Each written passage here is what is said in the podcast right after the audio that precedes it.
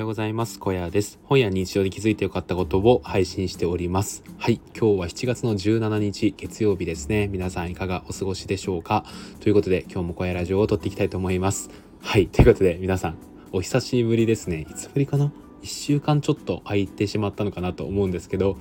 えーとまあいろいろありましてですね。まあとにかくあまあいろいろあったんですけど今は元気にやっておりますということでえーと どれぐらいの人がこのラジオを聴いてくださるかわからないんですけどえーとそうですね。またえー、期間が空いてしまいましたが再び聞いてくださりありがとうございます。ということでですね。うんまあ本当毎日暑いっすね。今日僕の住んでた地域は39度かな？まで上がってたらしくてもう本当にねえっ、ー、と通りで暑いわけだなんてことを思いながら過ごしていましたけど皆さんはいかがお過ごしでしょうか？うんはい。ということで、えっ、ー、と、今日も話していこうと思います。えー、今日はですね、本を一冊読んだので、そちらを紹介していこうと思います。えー、読んだ本がですね、株式会社タイムカプセルという本です。えー、皆さん知っていますかね？こちらの本なんですけど、えー、北川さん北川康さんですね。北川康さんが書かれた、えー、本になっております、えこちらですねあの Kindle Unlimited の対象だったので僕は読んでみたんですけどめちゃくちゃ良かったですね。特に今の僕にはすごい響く箇所が多くてああ読んでよかったなーって思いましたね。うん。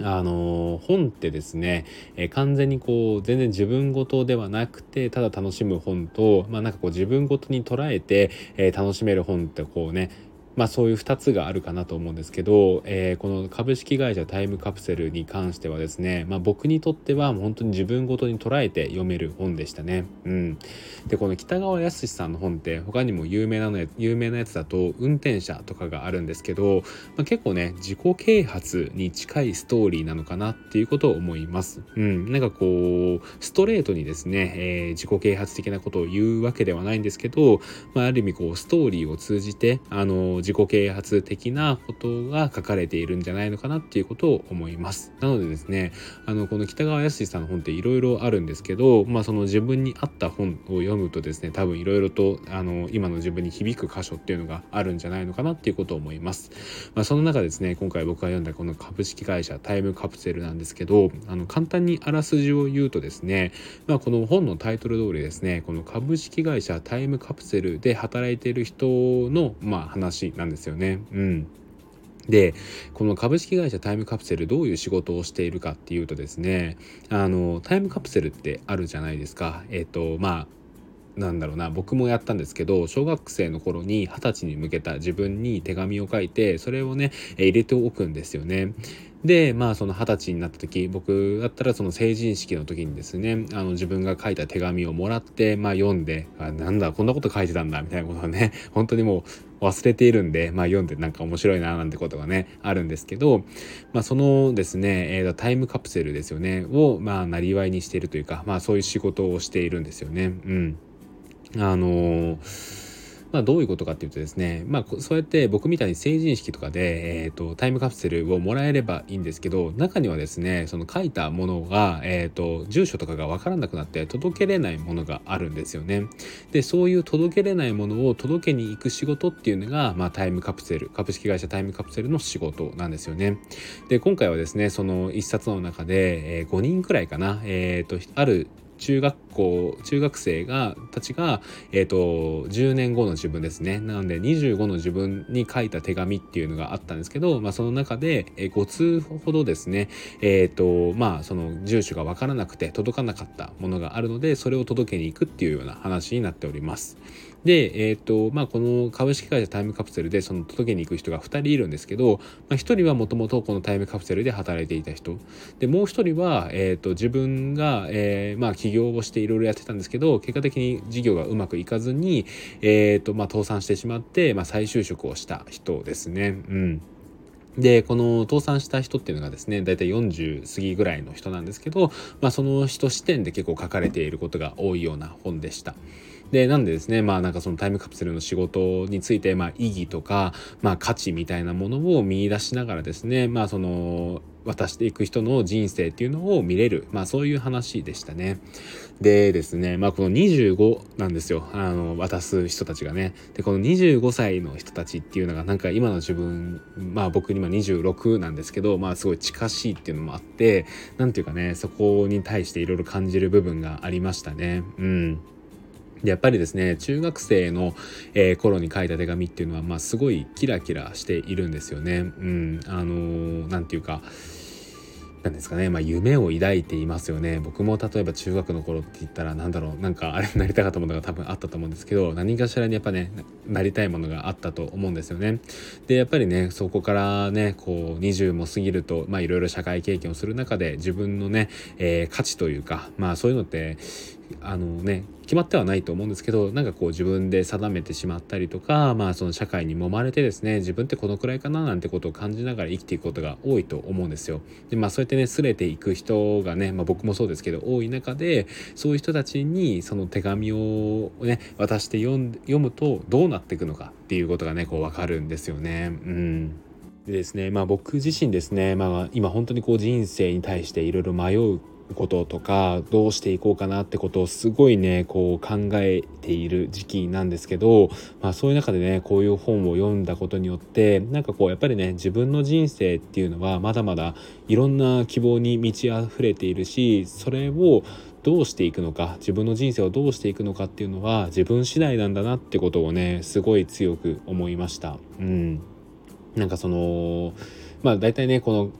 今回ねこのタイムカプセルで渡しに行く人たちって全員ね何かしらこう問題を抱えていたりとかするんですけど、まあ、そういう中でですねなんかその、まあ、手紙もそうだしそのタイムカプセルの人たちとの会話とかもそうだしなんかねその少しのねきっかけとか少しの考え方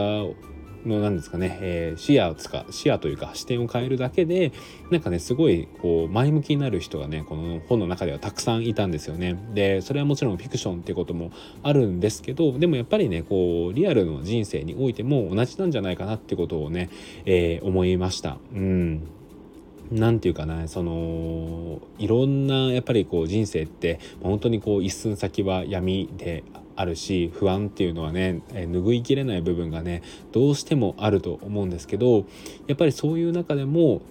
それに対してどう捉えていくのか、うん、あのー、いやここから自分はもっと頑張るんだって思えるのかあのもう自分の人生ここで終わりだって思ってしまうのかっていうのはね本当こう自分次第なんだなってことを、まあ、この本を通して僕はすごい学ぶことができましたね。うん。そうですね。なんか今日僕一日通してこれあっという間に読んでしまったんですけどいやーなんか読んでよかったなってことを思いました。うん。そうですね。僕が響いた文章をちょっと何個か紹介していきたいんですけどどうしようかな。うん。あこれはいいですね、えー、もう元に戻すことはできない。そして良くも悪くも一瞬にして人生は転機を迎えると。一寸先は闇だし一寸先に光がある。その連続だと。そんな中で幸せに生きるためには今日だけを精一杯生きるしかないような気がしてきました。うん。いいですね。なんかこういう言葉がなんか僕は響きましたね。あとこれもですね、えー、どうせ自分なんてって思い始めたら何もかもうまくいかなくなったんだって気づいたんです。とか。うんいいですね。あとはですねこういうのもいいですね。えー、っとこれかな。会社を救ってあげたい会社を何とかしたいと思って生きている人は決して会社の奴隷なんかじゃありませんよ。むしろ会社の救世主ヒーローです。俺は会社の奴隷だという人は自分から奴隷になりに会社に行っているんですよ。自分の人生を救ってもらうために会社に行っている。うんなんかこういうのもねまたこう響きますよね。うん。なんかこう今ねいろいろ話してきて、えーとまあ、僕も改めてこう思うことがあるんですけどなんかこう本当に僕も今すごいいろんなことに悩んでいるんですよね。うん、でそういう悩みが原因で今本当にこう SNS じゃなくてなんだこういうラジオとかを撮るのもまあこうためらうことが多かったんですけど何ていうかまあ未来を心配したりとか過去を悔やんだりとかしても何にもなんないんですよね。未来は読めないし過去は変えれないし。でこの本にも書かれていたんですけど今しかないんですよね。大事なのは今なんですよね。でそれってすごいありきたりだし当たり前じゃんっていうことを思う人が多いんですけどどうしてもなんか僕はですねこう時間そのどうしようもない時間に時間軸ですよね。未来とか過去に自分の意識を持ってかれることがすごい多いんですよね。うん。ああなったらどうしようこうなったらどうしようってことをずっとずっと考えながらこう日々、えー、悶々として生きてしまう日がどうしても僕はありますなんか僕は本当にね、えー、強く生きれない日があるんですよねただですねやっぱりそういう時にこそ今を生きる、えー、今現実じゃないな。うん、現実か。えっと、現在を生きるというのかな。はい。だからそういう考えってすごいね、えっと、当たり前だからこそ、なんか、見落としがちだし価値があるなってことをなんかこの本を読んで思えたしそうしていきたいなっていうことをね、今強く思っています。うん。なのでですね、えっ、ー、と、まあ、これからもちょっとどうなるかわからないんですけど、えー、この小屋ラジオはね絶対にやめることがなく続けていきたいなと思いますので今後も聞いていただけると嬉しいです。はい。ということでね最後まで聞いていただきありがとうございました、えー、それではですね、えー、今日は祝日でしたけどまた明日から頑張っていきましょう、えということで今日これ朝聞いてる人が多いと思うのでそれでは皆さんいってらっしゃい。